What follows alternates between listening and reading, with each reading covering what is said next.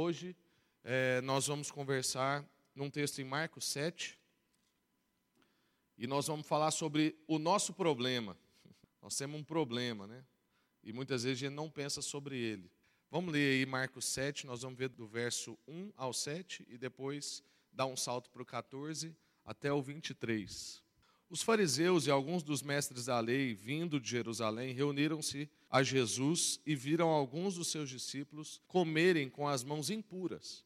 Isso é, por lavar. Os fariseus e todos os judeus não comem sem lavar as mãos cerimonialmente. Né? Não é um simples lavar de mãos, irmãos. Não comem sem lavar as mãos cerimonialmente, apegando-se assim à tradição dos líderes religiosos. Quando chegam da rua, não comem sem antes se lavarem e observam muitas outras tradições, tais como o lavar de copos, jarros e vasilhas de metal. Então os fariseus e os mestres da lei perguntaram a Jesus: por que os seus discípulos não vivem de acordo com a tradição dos líderes religiosos, em vez de comerem alimento com as mãos impuras? Ele respondeu: Bem profetizou Isaías acerca de vocês, hipócritas.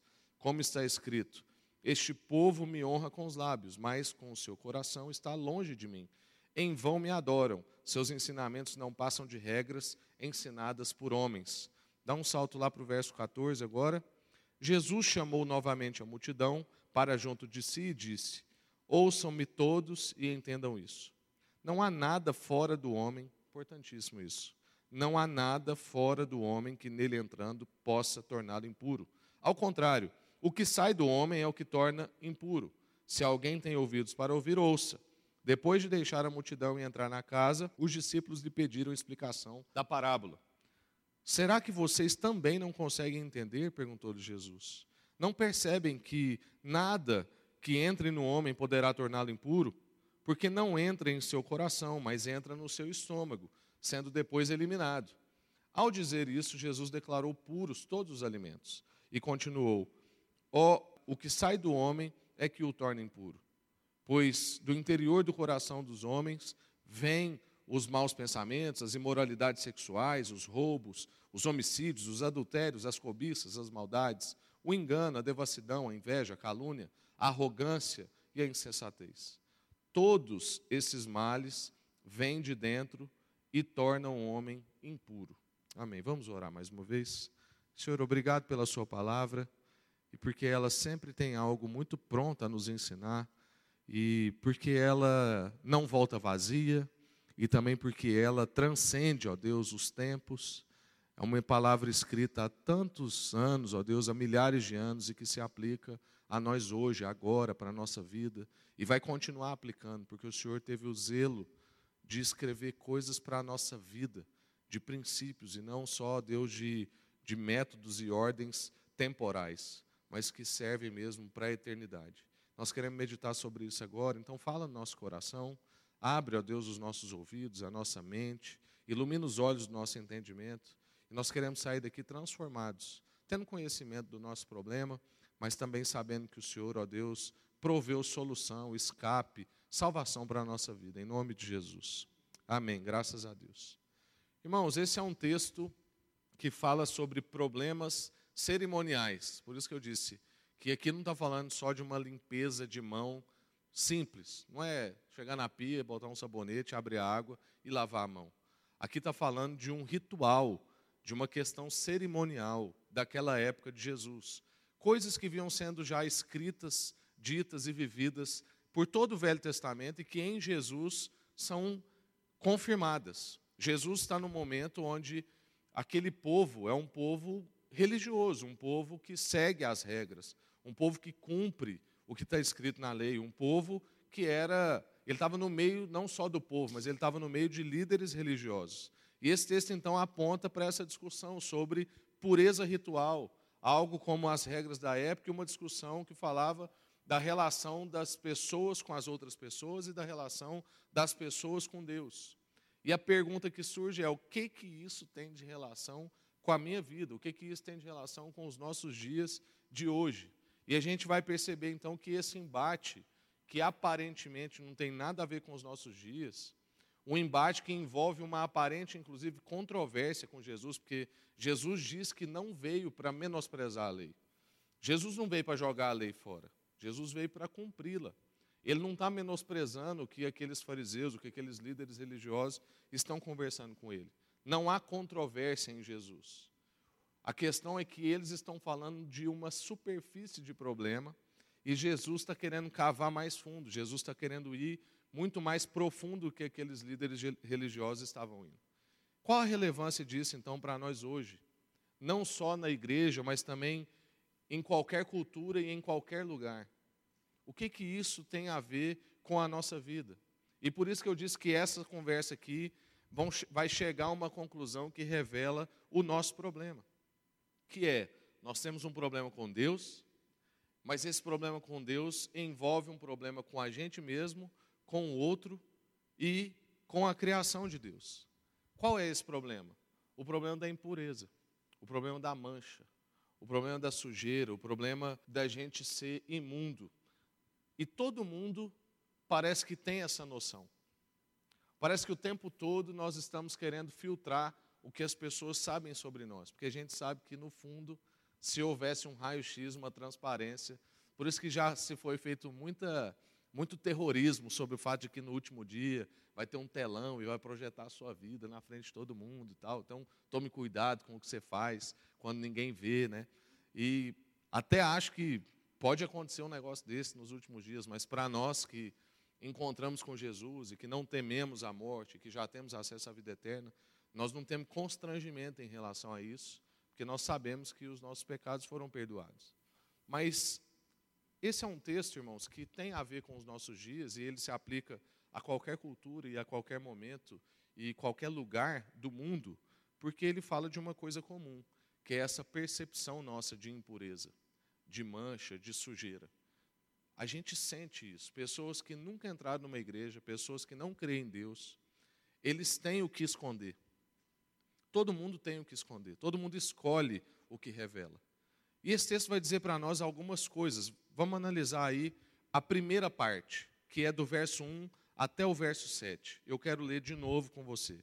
Marcos 7, do verso 1 até o verso 7. Os fariseus e alguns dos mestres da lei, vindos de Jerusalém, reuniram-se a Jesus, viram alguns dos seus discípulos comerem sem, sem lavar as mãos, né, com as mãos impuras. Os fariseus e todos os judeus não comem sem lavar as mãos cerimonialmente, apegando-se assim à tradição dos líderes religiosos. Então, rolou uma discussão sobre isso e eles perguntaram para Jesus: por que, que os discípulos que estão com, com você não vivem de acordo com as tradições dos líderes religiosos? E eles vão lá e comem com a mão impura. E aí Jesus respondeu: Olha, vocês me honram com os lábios, mas o coração de vocês está longe de mim, em vão me adoram, porque os seus ensinamentos não passam de regras ensinadas por homem. Fica parecendo até que Jesus está mudando de assunto. Mas lembra do que eu disse? Que Jesus, na verdade, está cavando. Tem gente aqui falando de mãos e Jesus está falando de coração. E parece que sempre Jesus vai forçando esse raciocínio. Então, a primeira coisa que a gente aprende aqui é sobre a questão do ritual da purificação. E que isso vai envolver a nossa vida, a gente vai ver um pouquinho mais adiante. Mas é importante a gente saber que, de acordo com as leis daquela época, não se podia ter contato com animais mortos, nem com pessoas mortas. Não podia ter contato com pessoas com problema de pele de qualquer espécie. Não podia se ter contato com mofos, seja em roupas, na casa ou em artigos domésticos. E não se podia comer carne de animais. Então havia uma série de restrições que diziam sobre a questão da pureza. Por quê? Porque essas coisas faziam, faziam com que a pessoa estivesse ritualmente impuro. E o que, que isso fazia com essa pessoa? Privava ela da comunhão com Deus e com as pessoas. Então, quando as pessoas iam se reunir no templo, alguém que tivesse tido contato com animal, ou contato com alguma pessoa morta, ou contato com um mofo, ou contato com uma pessoa de pele ferida, ou a própria pessoa com algum problema de pele, ele não poderia estar no mesmo ambiente que as outras pessoas. Logo, ele não poderia adorar a Deus, ele não poderia ter uma relação com Deus, porque naquela época só se tinha relação com Deus através do templo. Nós ainda não tínhamos ainda a revelação do Messias, que trouxe para nós o Espírito Santo, que deixa agora a gente conversar com Deus o dia inteiro, a qualquer momento, quase que de maneira imprudente. E é isso que nós vamos também conversar aqui. porque algumas, alguns princípios não foram jogados fora. Então, alguém que tivesse nessas condições era alguém considerado manchado, contaminado, imundo. Ele não podia então ter essa relação com Deus e nem com a comunidade. E isso tudo parece ser rigoroso demais para nós. Porque, como eu disse, a gente é quase displicente. A gente conversa com Deus em qualquer lugar, de qualquer jeito. A gente não nem pensa em se preparar. Eu não estou dizendo que Deus escolhe o que Ele vai ouvir da gente. Deus é onisciente, onipresente, onipotente, sabe inclusive o que nós vamos dizer. Deus não trabalha com a gente a partir do que a gente diz. O que Deus quer com a gente é uma relação. Muita gente fala assim: ah, se Deus já sabe o que eu vou dizer, para que eu vou dizer? Falo: olha, irmãos, tem hora que eu olho para o Vitinho, eu já sei o que ele vai dizer, mas eu quero que ele diga, porque eu quero a relação com meu filho. Eu quero que ele converse comigo. É assim com o nosso pai. Então, irmãos, apesar de parecer rigoroso demais para nós, se a gente observar, a gente vai ver que isso não é tão estranho assim. Por exemplo, a gente faz abstenção de alimento algumas vezes para a gente conseguir ficar mais próximo de Deus. Por exemplo, a gente faz um jejum para que isso gere fome de Deus. Importante pontuar que jejum não é para constranger Deus, como se a gente fizesse uma greve de fome e Deus ficasse com dó da gente, fala assim: eu vou responder esse menino que já está lá três dias sem almoçar, coitado, e eu preciso atender. Jejum, como a gente brinca aqui, não é regime, é dieta. É trocar de alimento. Então, eu deixo de ingerir um alimento para que eu possa consumir outro. Então, no horário que eu iria almoçar, ou tomar café, ou jantar, agora eu vou ler as Escrituras. Se no horário que eu ia almoçar, eu só vou abrir meu Instagram, ou vou assistir televisão, ou vou dormir, não é jejum, é greve de fome, é regime. Você parou de comer. Jejum é dieta. De maneira que essa dieta faz com que eu esteja mais sensível para perceber Deus. Então, é como eu disse, isso vai gerar uma fome de Deus. E isso, gente, é um ritual de purificação que vai me trazer mais sensibilidade. Então, apesar de a gente achar, talvez esses rituais que nós estamos lendo nas Escrituras aqui, algo muito estranho, a gente percebe que não é tão estranho assim, a gente faz isso. Por exemplo, quando a gente se ajoelha para orar. Orar ajoelhado é desconfortável, gente. Dói o joelho, dói as costas. Mas para que, que a gente faz? Porque é um ritual. Porque aquilo vai revelar humildade, aquilo está dizendo para mim e para Deus como é que eu quero estar diante dele. Eu me rendo aos seus pés, como a gente cantou. Não é porque é bom. Né? Às vezes é um ajoelhar no chão duro, não é no carpete, sem ar-condicionado, não é sentado numa cadeira de braço, como a gente está aqui. É desconfortável. Mas é porque aquilo quer dizer algo que a gente quer revelar. São rituais de purificação. E na época de Jesus também tinha esses rituais. Eram recursos visuais que mostravam que aquelas pessoas estavam espiritualmente e moralmente puras. E que elas então podiam entrar na presença de Deus. Nós também temos essa noção de pureza. Mas agora vamos transcender a igreja, para a gente entender por que eu estou dizendo que isso serve para qualquer lugar, em qualquer cultura e qualquer tempo. Um exemplo que serve para qualquer pessoa e que mostra que todo mundo, por mais incrédulo que seja, tem noção de impureza. A gente não arruma para encontrar uma pessoa importante? Alguém que vai numa entrevista de emprego, vai num casamento, vai num noivado, vai numa festa. A gente não toma banho, passa perfume, arruma o cabelo, veste uma roupa legal. A gente não se limpa. A gente não quer chegar diante de uma entrevista de emprego fedido, desarrumado, desmantelado. A gente quer chegar purificado. A gente quer chegar limpo. E há rituais. Então eu vou para uma entrevista de emprego, eu tenho um ritual. Tomar um banho, passar um perfume, arrumar o cabelo, vestir uma roupa, colocar um melhor sapato. Há um ritual de purificação na vida de qualquer pessoa, ainda que ele não creia no que nós estamos dizendo que nós queremos aqui.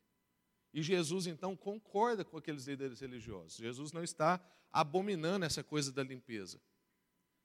A questão, que, como nós já dissemos, é que Jesus só discorda da fonte da impureza e da forma de resolver. E é aqui que a gente vai avançando agora no texto, porque isso vai revelar para nós um equívoco da nossa interpretação, um equívoco de como a gente enxerga a nossa vida e de como a gente entende que a impureza está em nós e de como a gente vai resolver. Que era o que Jesus estava tentando consertar naqueles líderes religiosos. O que Jesus estava dizendo para eles era o seguinte: olha, eu concordo que tem que haver ritual de pureza. Eu concordo que há impurezas em nós. Eu concordo que nós não somos dignos de estar na presença de Deus. Inclusive, eu estou aqui para resolver esse problema. Era como se ele estivesse dizendo assim. Só que eu não concordo com de onde essas impurezas fluem. Vocês acham que elas estão vindo de fora para dentro. E eu também não concordo com a forma de resolver, que é lavar as mãos, ou lavar os pés, ou tomar um banho. Isso não resolve o nosso problema de impureza. Então, o equívoco que a gente comete, aí a gente vai para o verso 14 até o verso 16, dá uma olhada aí na sua Bíblia. Jesus chamou novamente a multidão para junto de si e disse: Ouçam todos e entendam isso. Não há nada fora do homem que nele entrando possa torná-lo impuro. Ao contrário, o que sai do homem é o que o torna impuro. Se alguém tem ouvidos para ouvir, ouça. A gente costuma achar nos dias de hoje que a natureza humana é basicamente boa. Muitas pessoas você conversa aí na rua, né, professores e tal, vão dizer, ó, a gente é essencialmente bom. Há bondade no homem. Eu já falei aqui que tem uma das coisas que mais me irrita numa conversa com uma pessoa é quando ela começa assim, não, porque eu sou uma pessoa boa. Eu gosto de fazer o bem para os outros, eu faço isso, eu faço aquilo. Aí ele vai. Né, isso é muito comum em, em, em gente mais simples, mas isso é comum na vida humana. A gente dizer que nós somos uma pessoa boa. E, inclusive, aí a gente vai catalogando por que nós somos uma pessoa boa. Essa é uma fé comum de gente que não crê em nada. Normal. Mas, segundo Jesus, o estado natural da humanidade é um estado que não é apropriado para estar diante de Deus. E muitas pessoas hoje em dia achariam isso problemático. As pessoas diriam hoje em dia o seguinte: a gente já não sabe mais o que é certo ou errado, então não dá para julgar. A gente tem que decidir por nós mesmos e não baseado em padrões alheios, ainda que eles sejam bíblicos. É o que você sente, é o que você está entendendo. Seu corpo, suas regras. Ninguém sabe ao certo sobre Deus. Vai que não é isso que ele pensou. A gente não acha que alguém é impuro, contaminado ou mal. A pessoa é basicamente boa. Talvez a sociedade vai sujando ele, dependendo das companhias que ele andar, mas ele é basicamente bom. Essa não é uma verdade segundo as Escrituras e não é isso que Jesus está dizendo. É de conhecimento comum, irmãos, que a gente luta com sentimentos de culpa, com sentimentos de aceitação e etc. E de onde vêm tais sentimentos? Se uma pessoa que nunca entrou numa igreja, uma pessoa que nunca teve contato com a Bíblia, uma pessoa que não faz noção de quem é Deus, de quem é Jesus, nada, ele vive com crises de culpa, com sentimentos de aceitação, com crises nessas áreas, de onde vem isso? O que eu estou querendo defender com isso? Que todo mundo tem senso, tem noção de impureza, ainda que ele esconda no mais profundo que ele pense. E aí a gente vai avançar aqui agora, mais dois pontinhos para a gente encerrar. Verso 17 até o verso 23. Nós vamos ver como que a gente às vezes erra em tentar resolver esse problema. E depois nós vamos ver como é que resolve de verdade.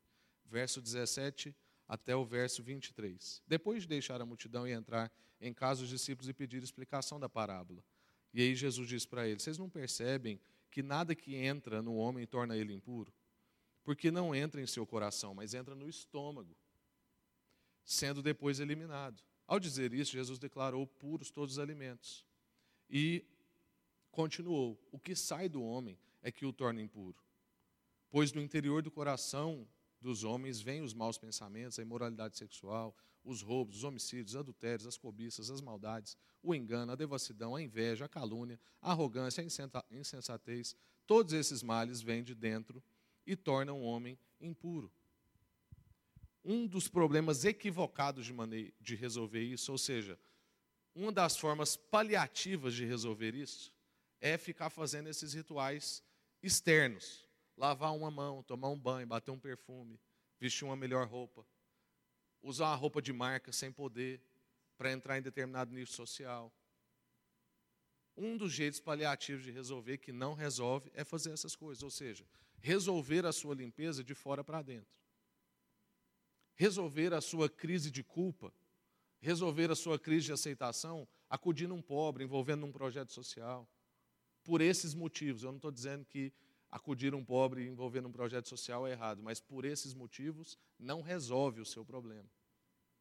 Do mesmo jeito que participar de reuniões religiosas, pequenos grupos, igrejas, campanhas, reuniões em ginásios, adorar com a mão levantada, fazer carinha de piedade, não resolve. Tudo isso é bom. Mas isso em si não resolve. É resolver de fora para dentro, é querer limpeza de fora para dentro. A gente tem uma sensação de que a gente deve esconder o nosso verdadeiro eu, de que em partes a gente não deve revelar tudo que nós somos, como eu já disse, controlar o que as pessoas sabem de nós.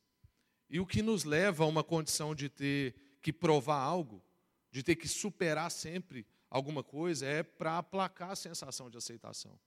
Já viu alguém que você conversa que ele fala assim: não, eu só tenho que fazer mais um trabalho, então eu vou descansar. Eu só tenho que fazer mais uma coisa, então eu vou provar o meu valor. Eu só tenho que bater tal meta, então as pessoas vão me reconhecerem. Eu só preciso concluir tal campanha e Deus vai me abençoar.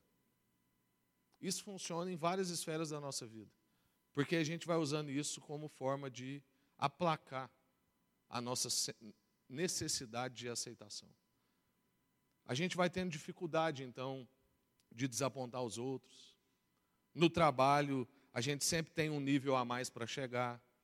Sempre falta algo para a gente fazer para então relaxar. A gente não consegue resolver esse problema de fora para dentro. E aí é importante a gente perceber que essas coisas transcendem ao meio evangélico. Isso serve para qualquer amigo seu, em qualquer lugar. A gente vai tentando resolver os nossos problemas de maneira externa, mas o que Jesus está dizendo é que o nosso problema somos nós. Não é nem que o nosso problema está dentro de nós, é que nós somos o problema. Que não tem jeito de resolver. Não há ritual cerimonial que resolva o nosso problema. Por que, irmãos, que há guerra? Por que, que há desigualdade? Por que, que os relacionamentos entram em colapso? Porque o problema é a gente. Na área de relacionamento, o problema é o outro. Né? Já disse, inclusive, um filósofo que o inferno são os outros. Se a gente vivesse sozinho, a gente não teria esse problema. Que não é verdade, nós temos problema com a gente mesmo. Senão a gente também não teria o que esconder. Então, gente, não se resolve de fora para dentro. E para a gente concluir, eu queria que você fosse lá para Marcos 9, verso 43 ao 48, e nós vamos ver que o que há de errado somos nós, mas que há resolução definitiva para a nossa vida. Marcos 9, 43 a 48 vai dizer para nós o seguinte: Se a sua mão te fizer tropeçar, corte-a. É melhor entrar na vida mutilado do que tendo as duas mãos e ir para o inferno, onde o fogo nunca se apaga, onde o seu verme nunca morre, o fogo não se apaga. E se o seu pé o fizer tropeçar, corte-o é melhor entrar na vida aleijado do que tendo os dois pés ser lançado no inferno, onde o seu verme não morre e o fogo não se apaga. E se o seu olho te fizer tropeçar, arranque-o. É melhor entrar no reino de Deus com um olho só do que tendo os dois pés, ou os dois olhos, ser lançado no inferno, onde o verme não morre e o fogo não se apaga. O que, que a gente está percebendo aqui nesse texto? Que se a gente conseguisse resolver o nosso problema, que é o nosso problema, de maneira externa, nós mesmos daríamos conta de resolver. Bastava cortar uma mão, arrancar um olho, cortar um pé, e a gente estava com o problema resolvido. Então, se eu tenho um problema com pornografia, eu arranco os olhos e estou com a minha salvação garantida. Se eu tenho um problema com a mentira, eu arranco a minha língua e estou com um problema resolvido eternamente. A questão é que o que Jesus está dizendo é que não se resolve o problema de maneira externa. O que Jesus está querendo dizer com esse texto não é para a gente arrancar a mão, arrancar o olho, arrancar o pé. O que Jesus está dizendo é que se a gente fosse arrancar, a gente arrancava tudo.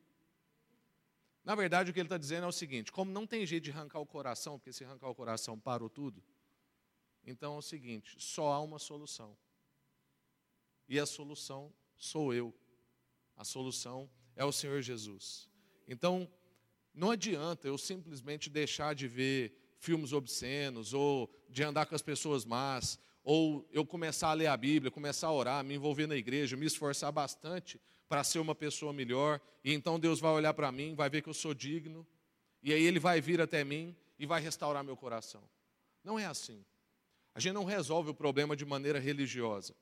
Hoje em dia há, praticamente três formas da gente querer resolver esse problema que a gente tem: de forma religiosa, de forma política e de forma cultural para quem é crente de forma religiosa. Mesmo para quem não é crente assim, fiel, ele tenta resolver de maneira religiosa. Como essa sequência que eu disse. Ah, eu vou deixar de ver umas coisas obscenas, eu vou começar a ler a Bíblia todos os dias, vou no culto e vou orar. Aí Deus vai ver que eu sou digno, vai vir até mim e vai restaurar meu coração. Para quem não crê em nada, ele pensa então de maneira política.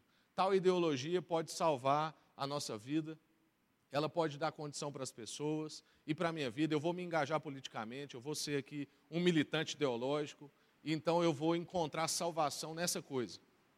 Ou então, a gente pode ir para a questão da cultura. E aí a gente tem as nossas celebridades, a gente fala assim: ah, o dia que eu for como fulano de tal, então eu vou ser bom. Eu quero ser como The Rock, como é, Bruna Marquezine, como, bom, qualquer das celebridades que você conhece. Então a gente vai ter o problema resolvido. Há muitas, muitas formas da gente tentar resolver esses problemas, mas eles continuam sendo de fora para dentro. Esse modelo simplesmente não funciona. Você vai se esforçar, mas nunca vai sentir amor, alegria, paz, segurança, porque, pelo contrário, você vai viver ansioso, com medo de estar errando em algum dos momentos do seu ritual, seja religioso, seja político ou seja cultural. Você vai viver ansioso, com medo de alguém descobrir aquela coisa que, se descobrirem de você, você está frito. Aquela impureza que está guardada. Porque, irmãos, com essas ações externas, que são fabricadas por nós, mesmo que elas sejam religiosas, o nosso coração não muda. Isso vale tanto para a religião, quanto para a política, quanto para a cultura. Essas coisas que são do nosso esforço não mudam o nosso coração. A resolução definitiva, então, é a nossa limpeza de fora para dentro. A limpeza, desculpa, de dentro para fora. E eu quero concluir lendo Zacarias 3. Queria pedir para o Bruno já vir aqui. Zacarias 3, e nós vamos concluir com esse texto. Hoje nós passeamos bem na Bíblia, né? Deve ter gente que hoje que leu mais a Bíblia hoje do que na semana inteira. Zacarias 3. Isso aqui, irmãos, nós vamos ler uma visão profética. Zacarias estava vendo uma situação que viria a acontecer. E nós vamos ver a crise de Zacarias. Ele quase se desespera nesse texto. O texto vai dizer para nós o seguinte: Zacarias 3. Depois disso, ele me mostrou o sumo sacerdote Josué diante do anjo do Senhor e Satanás à sua direita para acusá-lo. Então, nós estamos vendo Josué e Satanás está ali para acusar. O Senhor o repreenda, o repreenda Satanás. O Senhor que escolheu Jerusalém o repreenda. Esse homem não parece um tição tirado do fogo? Ora, Josué, vestido de roupas impuras, estava em pé diante do anjo. O anjo disse aos que estavam diante dele: Tirem as roupas impuras dele. O anjo, preocupado, desesperado, não deixa ele ficar impuro diante de Deus, tira as roupas impuras dele. Depois disse a Josué: Veja, eu tirei de você o seu pecado e coloquei vestes nobres sobre você. Disse também: Coloquem um tumbante limpo em sua cabeça. Colocaram um tumbante nele e o vestiram enquanto o anjo do Senhor observava. O anjo do Senhor exortou Josué, dizendo: Assim diz o Senhor dos Exércitos: Se você andar nos meus caminhos e obedecer os meus preceitos, você governará a minha casa e também estará encarregado das minhas cortes, e eu lhe darei um lugar entre os que estão aqui. Ouça bem, sumo sacerdote Josué e seus companheiros sentados diante de você homens que simbolizam coisas que virão. Trarei o meu servo, o renovo. De quem que ele está falando aqui? Renovo com letra maiúscula. De Jesus. Trarei o meu servo, o renovo. Vejam a pedra que coloquei na frente de Josué.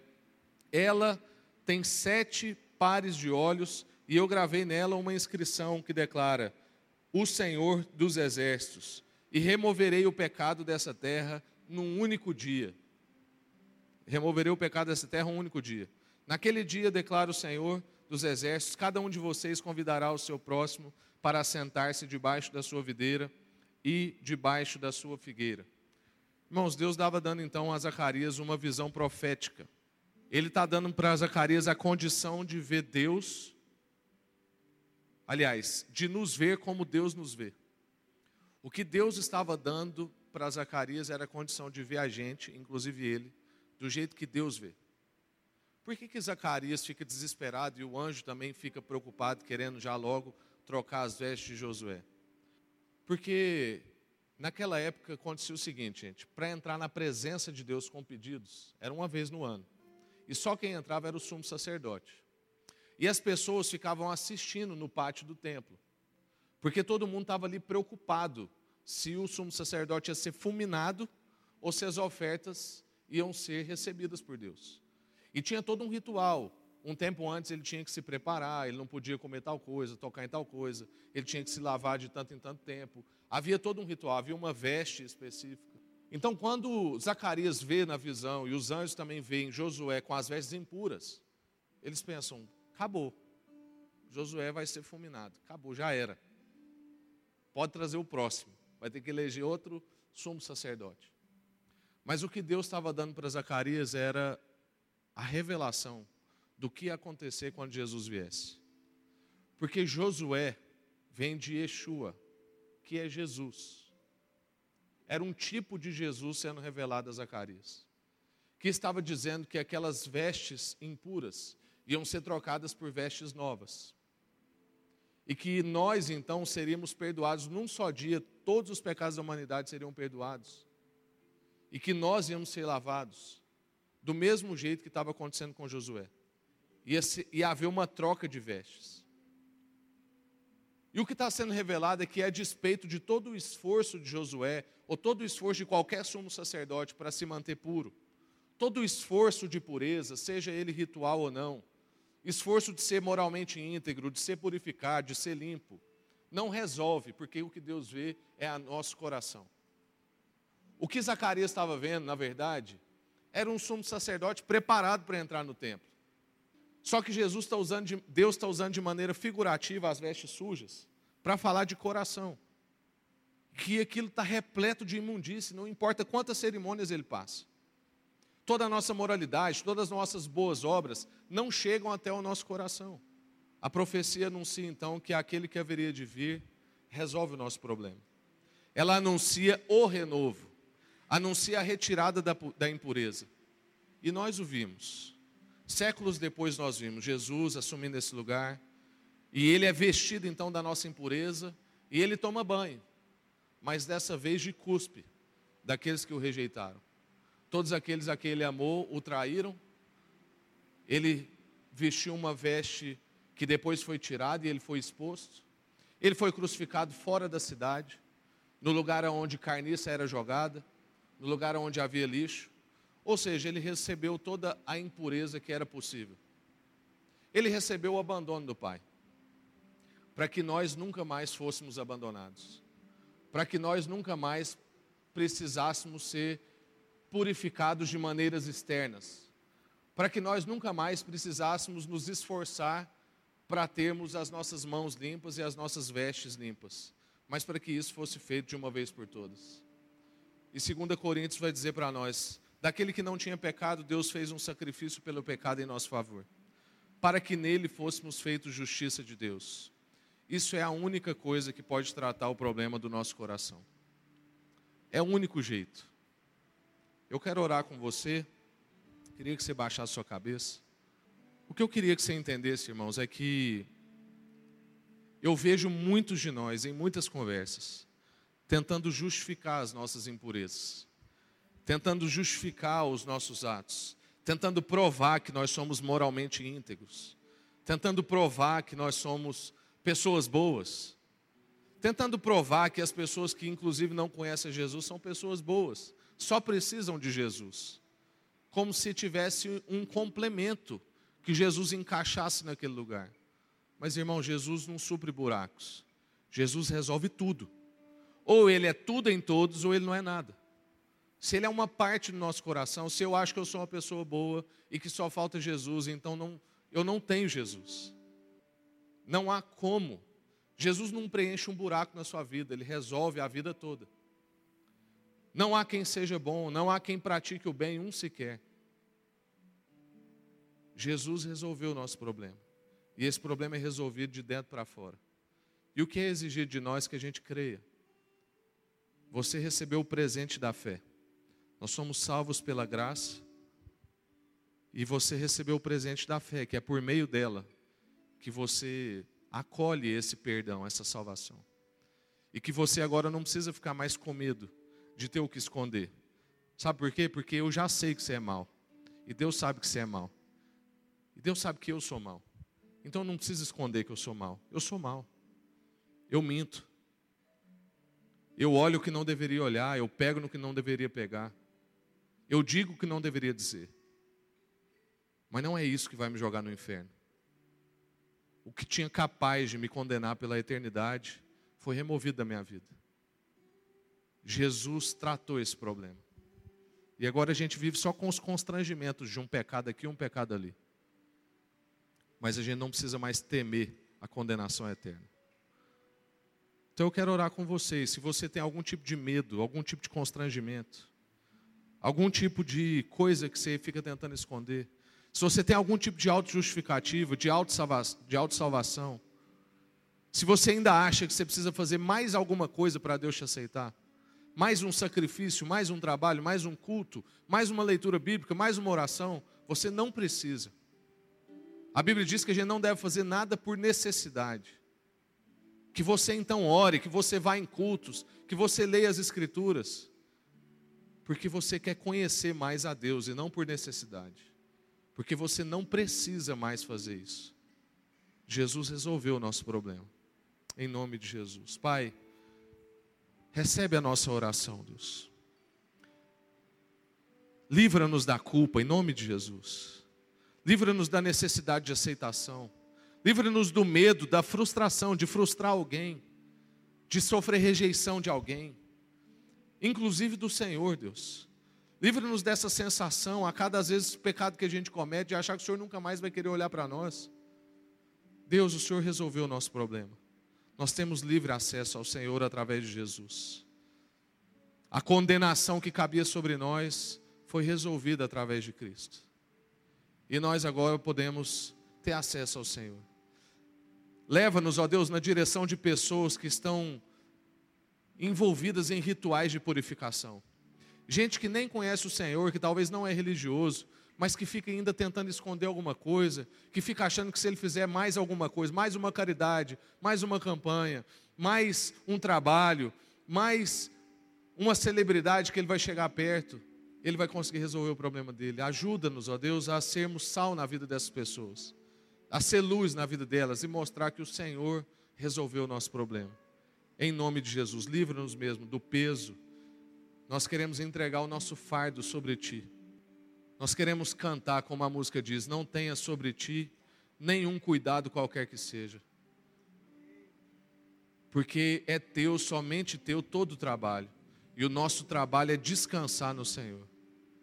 Leva-nos, ó Deus, na leveza do Evangelho, na consciência de que o Senhor já fez tudo por nós e de que o Senhor é tudo em nós, em nome de Jesus. Amém. Graças a Deus.